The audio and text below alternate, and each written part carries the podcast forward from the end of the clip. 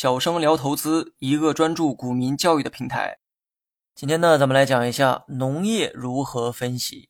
之前呢，讲产业的时候说过哈，农业是第一产业。那么按照顺序，今天呢就来聊一下农业板块应该怎么分析。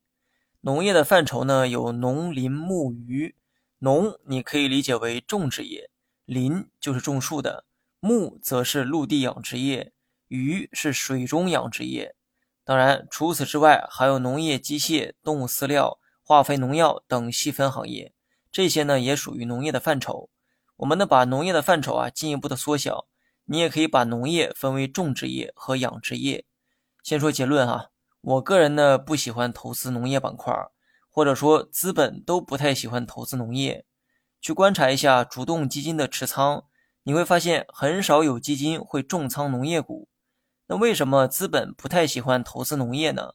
首先，从财务角度来讲，农业企业的财务数据啊很难被证实。如果是工业制造业，人们面对的各类资产都是死物，也就是一堆机器、工厂、原材料等等。这些死物统计起来呢比较方便，数据的可靠性也会更高。但是呢，相比之下，有情绪的活物就不太好搞。对于从事农业的公司来说，绝大多数资产都是生物资产，而这些活物很难用客观的数字进行统计。之前呢就有过一则新闻哈，说某家水产养殖企业的扇贝突然跑路。扇贝是该企业的资产之一，扇贝数量越多，也意味着资产越多。但水下具体有多少只扇贝，没人说得清。当发现公司的资产远没有财报显示的那么多时，公司呢狡辩道。那是因为扇贝们都跑路了。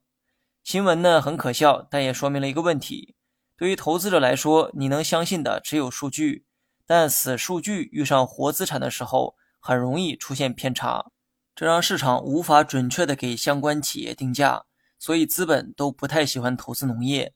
另外，农业呢很难出现几何级的增长，而资本啊都是逐利的，增长越快的行业，投资回报就越高。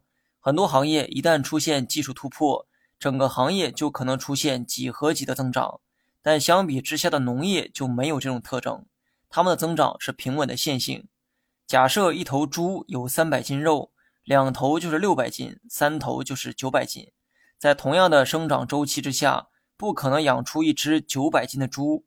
假设一只鸡生一个蛋，两只鸡就是两个蛋，三只鸡就是三个蛋。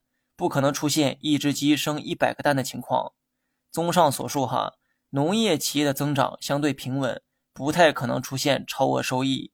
外加农业是看天吃饭的行业，一旦有洪涝、蝗灾、瘟疫等自然灾害，产量就会受到巨大的影响。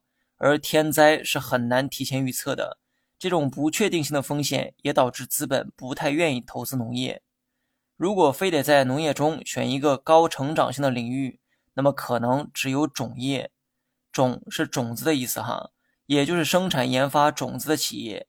地里的农作物呢，都是一粒粒种子啊种出来的。瓜果蔬菜长得好不好，产量高不高，很大程度上都依赖种子的质量。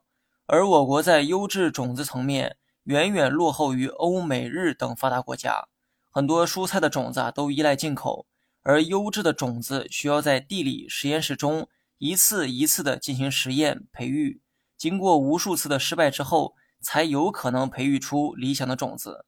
因为这是改变生物基因的一个过程，所以周期很长，投入的资金呢也很多。但为了确保中国人的饭碗能端在自己手里，种业的发展又是必须的。现在我们与发达国家的差距，同样是我们未来的发展空间。你学会了吗？